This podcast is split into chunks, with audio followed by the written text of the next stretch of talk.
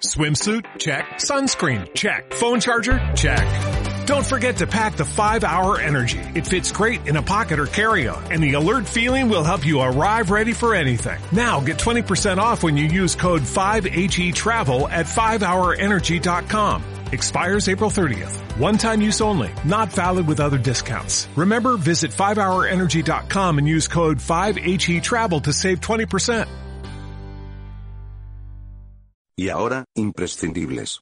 Airways. Esto es lo que os traemos como imprescindibles de este mes, Airways Magazine. Hace unos capítulos en este podcast hablamos de lo que creíamos que era la mejor revista de aviación en lengua castellana, que era Avión Rebue, y ahora teníamos que hablar ya dejando la lengua castellana aparte de cuál es la mejor revista de aviación a nivel mundial. Y sin duda, para mí, esa es Airways. Aquí no, no cabe discusión por mi parte, aunque hay otras, y hablaremos de las otras, pero la primera revista en inglés de la que vamos a hablar, que tiene que ser la mejor, es Airways sin duda. Revista en papel, este año va a celebrar 27 años publicándose, o sea, una revista que se publique durante 27 años, eso es un, un hito imprescindible. El mercado editorial, por supuesto, que ha dado muchas vueltas y Airways se ha adaptado absolutamente a la realidad. Por supuesto que existe la versión en papel, pero también existe la versión digital, mucha gente prefiere la versión digital porque, bueno, pues no ocupa espacio. El día uno en que sale ya la tienes, puedes buscar fácilmente eh, los artículos. Existe su web, su web, por supuesto todos los enlaces os lo dejo en las notas del capítulo, en la web donde la rabiosa actualidad uno puede estar informado al momento y tiene su podcast. También tienen su podcast de análisis profundo de las noticias de la aviación. Pero el eje central de todo, por supuesto, es su revista. Y para mí, en particular, es su revista en papel. Yo lo siento, pero a mí me encanta tocar el papel, leer la revista en papel. Para mí, los grandes impactos que he recibido de leer cualquier cosa siempre ha sido en papel, ya sea un libro, ya sea una revista. Para mí, lo importante es cuando lo tocas, y eso es una preferencia personal, por eso me gusta traeros qué hay en el mundo editorial. Fijaros, tengo aquí el último número que yo he recibido de la revista y el primero que yo recibí, no el primero de la revista hace 27 años, sino el primero de la revista. ¿Yo por qué conocí Airways? Pues porque estaba escuchando un podcast y en el podcast hablaban de la revista. Y dije, ostras, esta revista, Airways, yo no la conozco. Bueno, entré en su web, miré, eh, me pareció magnífica. Estaban celebrando su 25 aniversario. El primero que yo recibí fue el número de mayo de 2019. Por cierto, es una revista que se edita mensualmente, aunque ahora, a partir de todo el problema de COVID-19, pues ha tenido que pasar a una periodicidad bimensual, como muchas revistas lo están haciendo, pues por todos los problemas de distribución y logísticos que existen en el mundo. Para adaptarse han tenido que pasar a una periodicidad bimensual. Yo, como dije, la primera que yo me suscribí, la primera que recibí fue la de mayo de 2019 y la última que tengo entre mis manos es la de enero-febrero de 2021. Os vamos a contar qué es lo que tiene esta revista que la hace tan especial, pero bueno, a mí me encanta tanto, yo de verdad soy un fan aférrimo de esta revista y yo no he querido dejar la oportunidad para hablar con su editor, su CEO, que es Enrique Perrella. Vamos a hablar con, con él, vamos a entrevistarlo para que nos cuente cosas sobre, sobre él, sobre la revista, sobre el mundo editorial y sobre el mundo de la aviación. Vamos con ello. Hola Enrique, mm, todo un placer de que nos hayas concedido esta entrevista para Flaps.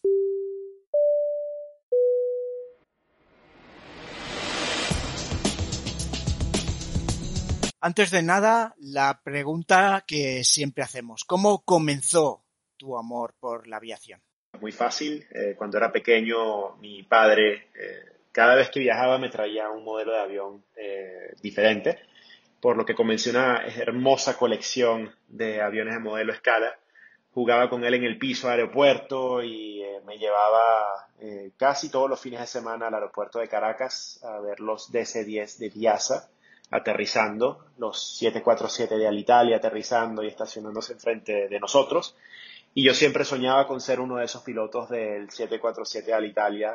Cuando se bajaban del avión, para mí era el momento más emocionante eh, de la semana. Entonces, desde ese día comenzó mi pasión por la aviación y me atrevería a decir que no ha disminuido en lo absoluto. ¿Y cómo empezaste a formar parte de Airways Magazine? Eh, bueno, me atrevería a decir que cuando era chico mi papá me, traía, aparte de los aviones, también me traía revistas en las cuales estaba Airways Magazine, estaba Airliners Magazine y también estaba Airliner World Magazine. Todas esas tres él me las traía después de cada viaje. Y mm, desde, desde que cumplí 17 años empecé a contribuir con fotografía Recuerdo que uno de mis regalos de cumpleaños fue una pequeña cámara digital. Eh, logré capturar una foto de un DC-9 de Aeropostal eh, con una pintura especial amarilla eh, que le hacía propaganda a Venezuela, al turismo en Venezuela. Y esa foto me la publicaron en Airways Magazine. Y a partir de ahí, enamorado de ver mis productos, mis fotos publicadas en la revista. Sin embargo, en el año 2014, después de haberme graduado de mi máster en Italia, en la Universidad de Luis, eh, un máster en aviación, decidí eh, aventurarme y comprar Airways Magazine. estaba en bancarrota y tomamos posesión de la revista, la mudamos desde el estado de Idaho al noroeste de los Estados Unidos y la trajimos a Venezuela. obviamente nos aprovechamos de em, muchas ventajas que ofrecía Venezuela en ese momento, eh, como por ejemplo los sueldos no eran tan altos como en los Estados Unidos, por lo que pudimos contratar a un gran equipo de profesionales de diseño, de profesionales de computación, y, e incluyendo a mi mano derecha, a mi editor, eh, inclusive a mí. Y, y, pues sacamos adelante la revista y gracias a Dios, después de tres años, logramos que eh, ya no estuviera en bancarrota, sino que saliera adelante. Mira, la revista mezcla actualidad con temas más relacionados con la historia de la aviación. ¿Cuál crees que es el mix correcto para conformar un buen número de la revista? Eh, sí, para mí fue un momento crucial cuando estábamos elaborando el plan de negocio para sacar Airways adelante y yo en ese momento no me encontraba del todo convencido de continuar con eh, los artículos de historia. Yo quería darle una inyección de juventud a la revista y con artículos actuales, con artículos de tecnología, de análisis económico, eh, cosas de ese tipo, pero luego me enteré y eh, descubrimos que la gran mayoría de los suscriptores de Airways les encanta leer la parte de historia. Adicional a eso, eh, heredamos a nuestro editor actual de historia, David Stringer, y este señor es una Biblia de la aviación, eh, sobre todo americana, y quizá es el, eh, el activo más importante que tenemos en la empresa hoy día. Y gracias a sus artículos la gente compra y recompra cada edición y muy felizmente la leen. Entonces, eh, sí, tenemos una gran parte de actualidad, diría que el 90% de la revista es actualidad, pero perpetuamente todos los meses publicamos artículos de historia. Bueno, hemos descubierto después de siete años al comando de Airways que, eh, en efecto, la mejor combinación es dar un poco de todo. Eh, la aviación tiene muchos aspectos, desde el aspecto de análisis financiero como del aspecto de fotografía. Nosotros le damos muchísimo valor a las fotos, por eso dedicamos 10 a 12 páginas a todos los aviones nuevos y todos los fotógrafos, los spotters que están alrededor del mundo tomándole fotos a los aviones, pues nos las envían a nosotros y nosotros las publicamos. Adicional a eso también colocamos reportes de vuelos, eh, una cosa que yo hacía también eh, como, como hobby y pues eh, muy feliz de poderlo continuar haciendo en la revista. Creo que el aspecto humano se trata muy bien en la revista número a número. ¿Crees que traer ese aspecto es algo diferencial de Airways Magazine?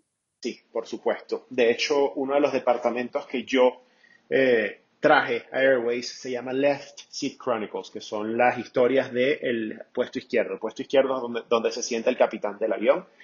Y para mí es fundamental que en ese espacio eh, podamos contar con historias de gente profesional que ha hecho la aviación lo que es hoy. Y no solamente tenemos a, pilotos, a capitanes y a copilotos, también tenemos a tripulantes, a, asistentes de vuelo, mecánicos y, gente que forma parte de la industria. Y para mí el aspecto humano es fundamental porque, bueno, todos sabemos que los aviones no vuelan solos, esperamos que no vuelen solos nunca, eh, porque si no se pierde absolutamente la pasión. Y, y sí, el aspecto humano es fundamental para que Airways perdure en el tiempo. Entiendo que una revista hoy en día tiene que ser más un medio no de actualidad inmediata, sino de reflexión. Para la inmediatez, seguramente estará la web, ¿no? A punto. Lo que comenté en la pregunta anterior, sí, eh, para nosotros es imprescindible que nuestra revista perdure en el tiempo y algo muy curioso y muy bonito de Airways es que diría el 70% de nuestros suscriptores coleccionan la revista y por lo tanto la ponen en sus bibliotecas y 10, 15, 20 años después agarran su número, lo leen de nuevo y lo vuelven a colocar en su biblioteca. Entonces Airways perdura en el tiempo porque al final del día somos una pequeña recolección de historias, de imágenes y de hechos que ocurrieron eh, durante los 27 años que llevamos activos.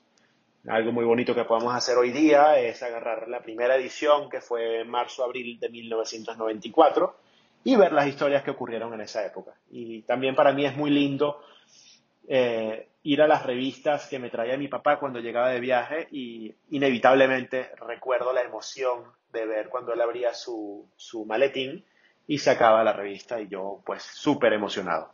Entonces sí, es fundamental que lo que publiquemos en la revista perdure en el tiempo, que sea historia y que podamos mostrarla a nuestros hijos y a nuestros nietos si es que en aquella época todavía van a existir los medios impresos, que esperamos que sí. Pero sí, para nosotros es imprescindible que lo que coloquemos en Airways perdure en el tiempo. ¿A cuántos países del mundo distribuís vuestra revista? Pues importante pregunta. Eh, al momento tenemos 65 países a los que la revista impresa llega. Eh, sin embargo, con la pandemia eso ha disminuido fuertemente. Eh, pero por el otro lado, en el año 2019 eh, lanzamos una nueva app, eh, un nuevo medio digital que también es accesible a través de la web de cualquier navegador, puede ser Google Chrome o Safari o, Mozilla Firefox, e inclusive a través de las aplicaciones Android o las aplicaciones de iOS de Apple.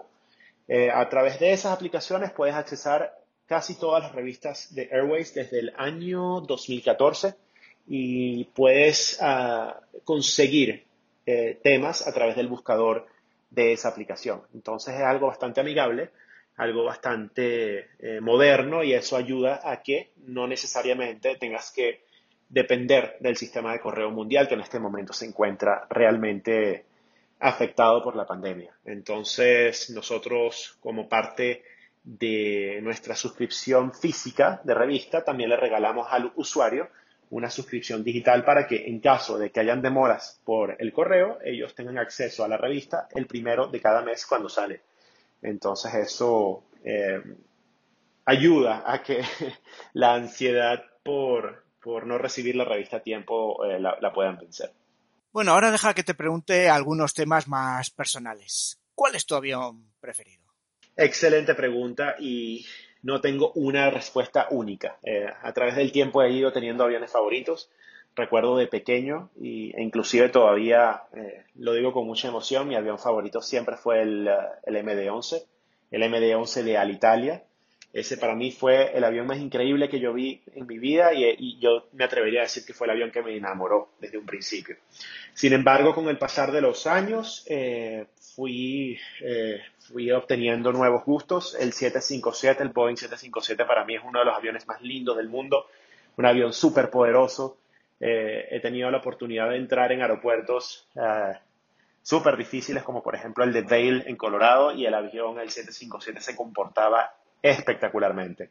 Luego, al pasar de los años, pasé del 757 al 777-300ER.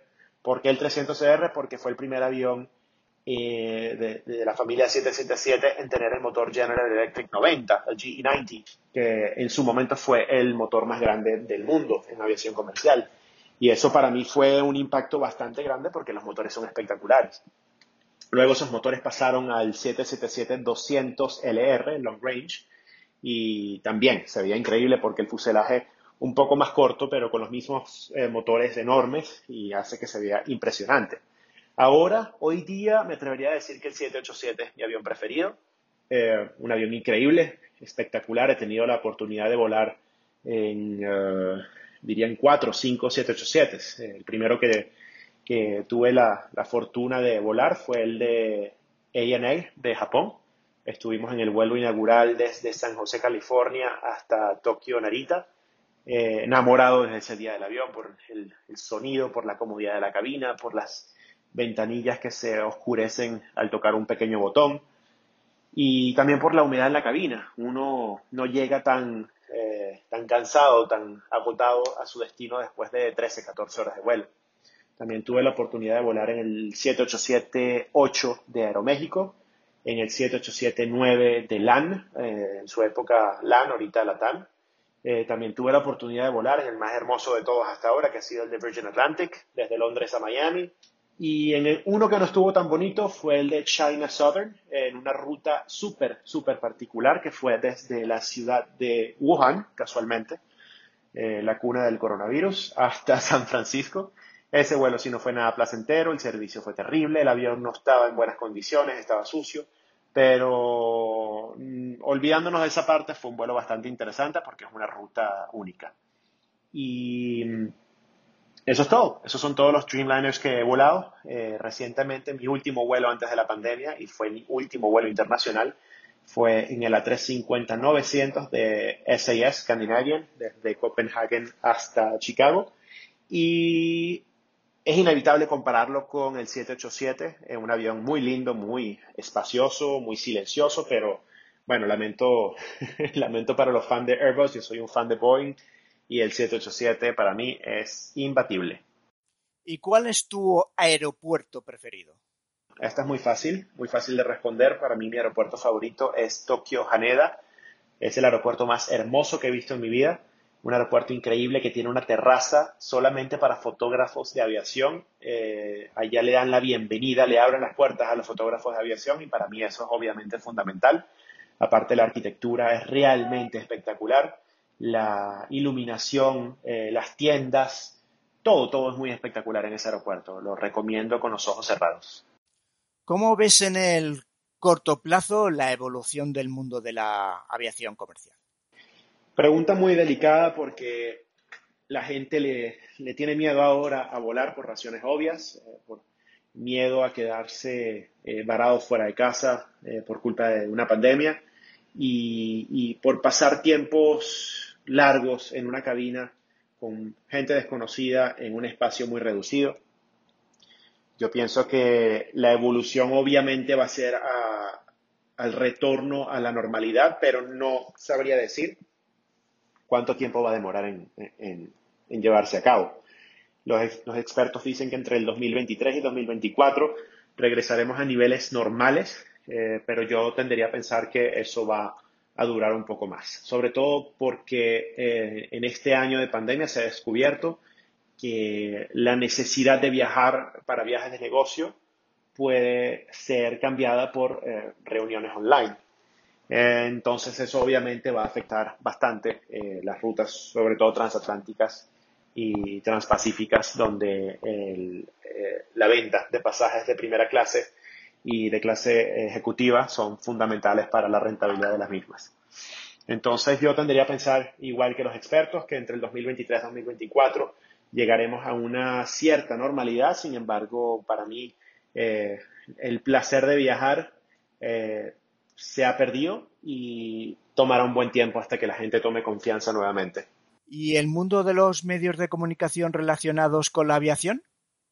Lamentablemente a los medios de comunicación les encanta el amarillismo, les encanta la exageración y obviamente cualquier problema que ocurra en el mundo de la aviación, ellos lo exacerban y lo resaltan de manera exagerada. Y podemos tomar como un ejemplo la situación con el Boeing 737 MAX.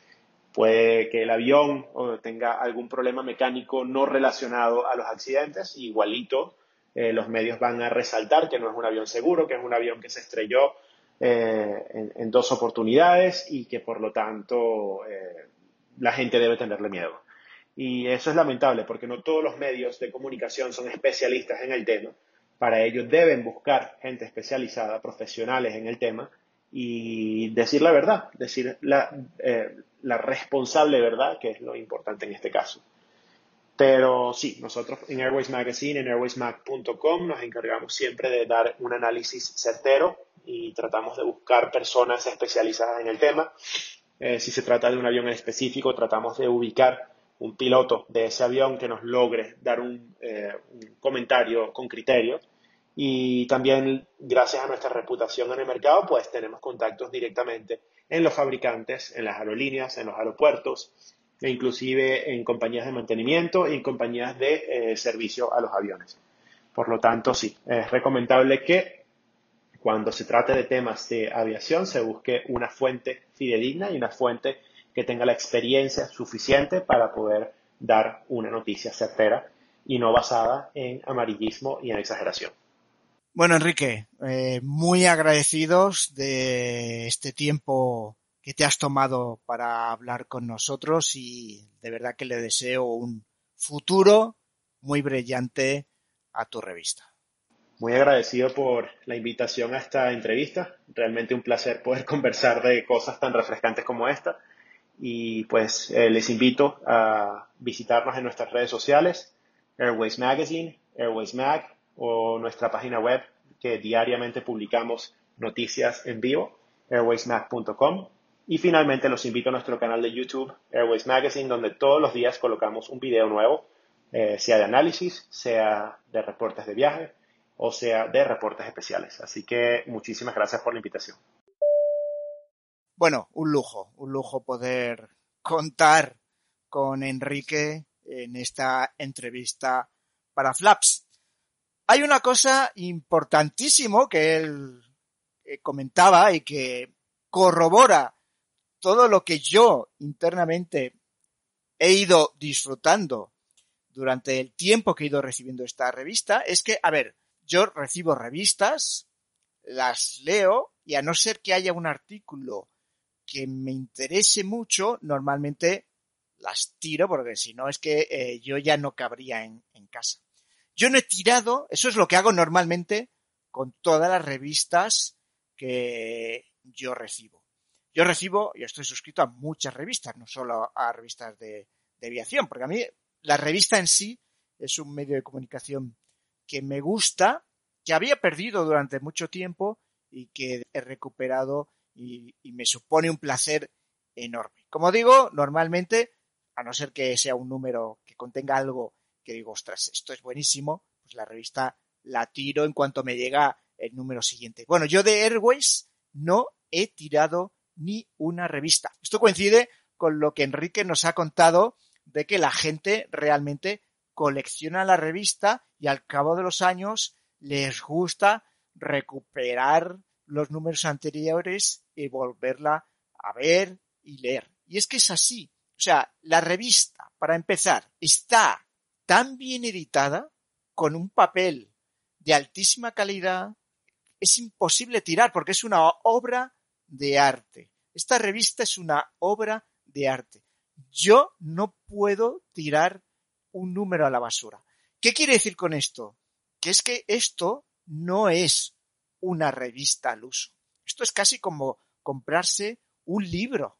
de verdad. Es como cada mes, ahora, cada dos meses, como hemos comentado, tener un libro de aviación entre tus manos. Es una maravilla, es una maravilla. Esto, de verdad, que cuando tú lo recibes, lo que te da ganas es de almacenarlo, tenerlo en tu biblioteca, súper bien cuidado, y como decía Enrique, ostras, al cabo de un tiempo, volver a ojear estas páginas. Es una delicia esta revista, de verdad. Esto lo digo desde el fondo de mi corazón. Si os gusta la aviación, por favor suscribiros, mirarla, es que os va a encantar, os va a encantar. Solamente la, portada ya es una, una delicia. estas portadas que hacen es que de verdad son fotos de, de lo mejorcito que se puede encontrar en el mundo de la aviación. Os voy a contar un poco, eh, tengo, como digo, entre mis manos el último número y quería contaros un poco, pues, qué hay, ¿no? En, en ese número. La parte fotográfica es muy importante en esta revista. Normalmente la foto de la portada es, y además para todos los que les guste la aviación, los, los spotters, bueno, van a, van a alucinar con lo que hay. Normalmente cuando se abre la revista, la primera página que hay es una foto referente a algún reportaje, una foto a toda página sobre algún reportaje. Claro, esto es brutal. Por ejemplo, yo estoy abriendo, tengo la primera página aquí y lo que dice es página 28, o sea, esta foto corresponde al artículo que hay en la página 28 que se llama, lo digo en castellano, ¿eh? Teruel existe. A todos los que somos de España, fijaros, la frase por supuesto la conocemos enormemente. Hay un reportaje sobre el aeropuerto de Teruel que ya sabéis que últimamente está en todas las portadas de todos los medios de comunicación, de todas las revistas, de, porque, bueno, ha crecido enormemente y todas las grandes aerolíneas están almacenando temporal o para desmantelar sus aviones. Pues tenemos los 380 de British, de Lufthansa, de France. Bueno, y claro, esas fotos de esa gran cantidad de aviones ahí almacenada a toda página, pues es una, una maravilla. Después, fijaros una cosa, que es que en la siguiente página siempre viene el contenido de la revista y al lado algo que a mí, yo la primera vez que lo vi fue como, madre mía, esta revista, esta revista es diferente a todas las que yo he leído hasta el momento.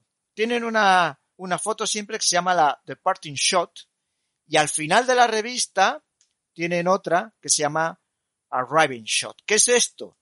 Pues lo que hay siempre es una foto a toda página.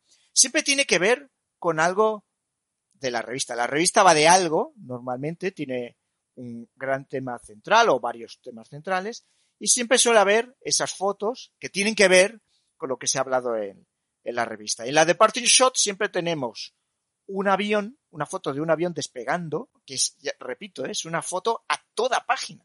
Eh, eh, me hace gracia porque después hay una sección que son las cartas o las comunicaciones que tienen los lectores con los editores. Y precisamente hay un señor que escribe y le dice, le dice, creo que debería ser al revés. La primera tendría que ser una foto aterrizando de un avión, porque eso significa que llegas a la revista, y la última foto tendría que ser un avión despegando diciendo, bueno, pues ya se va hasta el próximo número. Y le contestan diciendo, bueno, pero es que Enrique, cuando diseñó esto, lo que quería decir es que de parting shot, pues es de parting porque, pues vamos hacia todos los contenidos de la revista y el Raven Shot es porque, bueno, ya está, ya se ha acabado la revista, hasta el próximo número. Esto, fijaros qué casualidad que haya estas discusiones, me encanta, ¿eh? Porque es lo mismo un poco, pues fíjate, eh, Enrique, hemos llegado a la misma conclusión, porque nosotros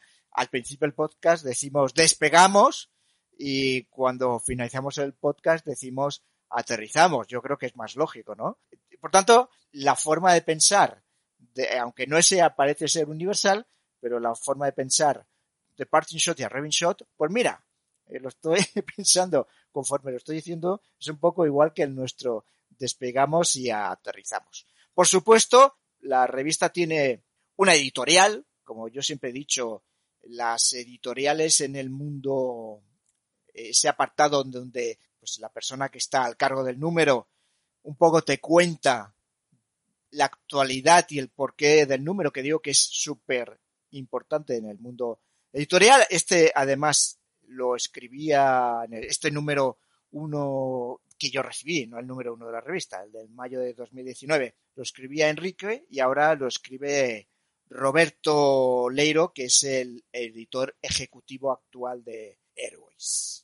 ¿Qué es lo que siempre nos vamos a encontrar después? Pues una sección de noticias, ellos le llaman Photo News, que, bueno, por supuesto tiene unas fotos impresionantes y nos da un poco de, de actualidad del mundo de la aviación.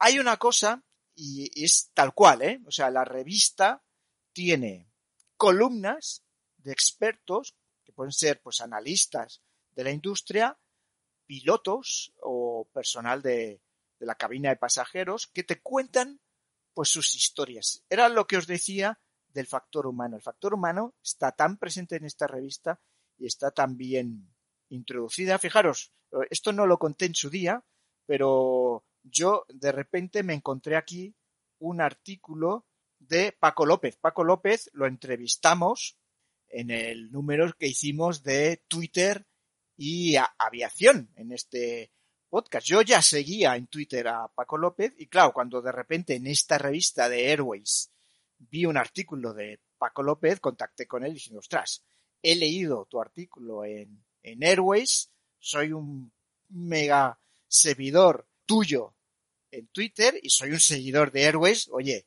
te tengo que entrevistar. Hicimos la entrevista, lo que me catapultó a hacerlo fue leer su artículo en Airways Magazine. Por tanto, a lo largo de toda la revista vamos a encontrar ese factor humano muy presente. El factor histórico siempre está muy presente en Airways Magazine. Siempre tenemos historia de la aviación. Ya sabéis, los que me seguís, que a mí esto de la historia de la aviación es algo que me fascina porque es un poco saber por qué estamos donde estamos. A mí me encanta y me encanta cómo lo trata esta revista. Y por supuesto, tenemos siempre análisis de aeropuertos, análisis de aerolíneas, por ejemplo, aquí nos, en este último número, pues hablan de Air Transit. y cuando se habla de, una aerolínea, se habla un poco de la historia y del día actual. Air Transat ya sabéis que es una aerolínea de Canadá.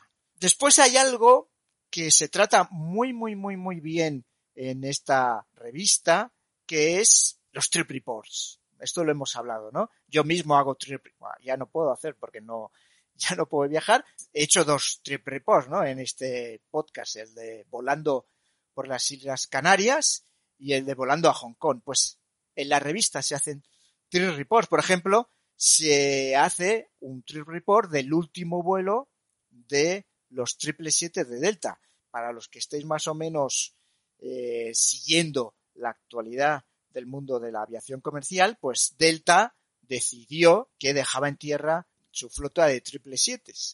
Y bueno, pues aquí lo que se hace es un trip report, precisamente es uno de esos vuelos de donde dejaba Delta los aviones en tierra. Como veis está tematizado, ¿no? En estos casos no es un trip report por un trip report, sino que es un trip report por algún motivo. Por ejemplo, en este último número, curiosamente, digamos que hay otro, porque eh, se habla de Alitalia, ya sabéis, lo turbulento que ha sido siempre la vida de Alitalia, pues aquí se toma el puente aéreo y en Italia es el vuelo que va de Milán a Roma, ya sabéis que el puente aéreo en España es el Madrid-Barcelona, pues que es entre la capital, la segunda gran ciudad motor económico de España, Madrid-Barcelona, ese puente aéreo. Creo que hemos encontrado, cuando os conté precisamente el Trip Report de Volando por las Islas Canarias, os expliqué un poco de la, historia del, puente aéreo Barcelona-Madrid. Pues en Italia, ese puente aéreo, vamos a decirlo, el equivalente, pues es Milán, lógicamente, Milán a Roma. Y pues aquí hay un Trip Report precisamente para contarnos cómo en tiempos de la pandemia, pues funciona esos vuelos. Al final de todo, que es algo que a mí me encanta, y no sabéis la satisfacción que tengo cuando llego a esa página, siempre hay un crucigrama, pero un crucigrama relacionado con la aviación. A mí me encanta, a mí me encanta ese crucigrama, es una maravilla. La solución siempre viene en el, siguiente número. A mí hacer crucigramas es algo que me ha gustado históricamente hacerlo y, siempre lo hacía, fijaros qué cosas, ¿eh? siempre lo hacía el domingo con mi periódico del domingo. A mí, eh, pues muchas veces era coger ese periódico del domingo, leerlo tranquilamente y hacer pues, pues esas cosas que te proponía el crucigrama, busca las 10 diferencias. Bueno, periódico del domingo se ha perdido un poco y cuando pues recibí el primer número que recibí de Airways Magazine y vi este crucigrama, dedicado al mundo de la aviación, pues bueno, es, para mí es como un placer enorme tomar ese crossword, como se llama en inglés, y hacerlo. Después del crossword, como digo, siempre viene la Raven Shot y después hay algo maravilloso. La última página te dice lo que se prevé que va a contener el próximo número de la revista y abajo de todo, chicos, es que solo Mirar, solo por esto ya vale la pena. El humor aeronáutico. Siempre viene un dibujo que es un chiste. El, el humor aeronáutico es algo que a mí me tiene fascinado. Ya sabes, es, al final es un dibujo con, con una frase, o sea, un dibujo que te presenta una situación, pues bueno, por supuesto es una situación cómica. Estoy, estoy barruntando algo acerca de, esto del humor aeronáutico, porque es otra de mis, de mis grandes pasiones, y cada número de la revista podemos despedir la revista siempre con una enorme sonrisa.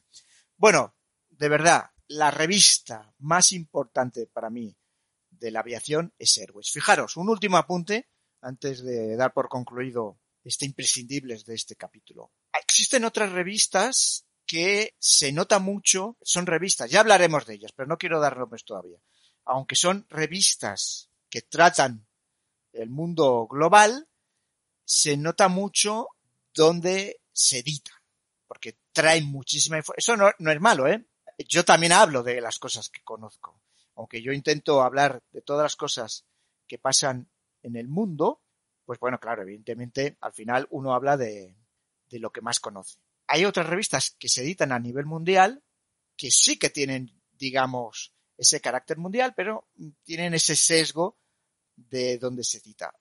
Airways, que tiene su headquarters actualmente en Miami, os puedo asegurar que es una revista global, absolutamente global. Uno no sabría dónde se edita esta revista, porque trata todo el mundo por igual. Uno va a encontrar información de cualquier parte del mundo, de África, de Asia, de Europa, de Latinoamérica, de Estados Unidos. Y esto es un valor que, fíjate, no lo comenté cuando hablé con Enrique, pero creo que entre muchos de los valores que tiene esta revista, ese, ser una auténtica revista, diría que multicultural, absolutamente global, es otro de los, de los grandes que para adquirir esta revista. Porque no es la revista que me va a hablar de, del mundo aeronáutico norteamericano. Por supuesto que va a hablar porque es un mundo absolutamente potente el aeronáutico norteamericano, pero va a hablar de cualquier otra cosa que sea interesante porque ese es el gran valor que tiene esta revista. Nada más, simplemente, por supuesto, tenía muchas ganas de traerlo a este imprescindible y mi piedrita de contribución para que esta revista este año cumple 27 años, pues cumpla muchos, muchos, muchos más.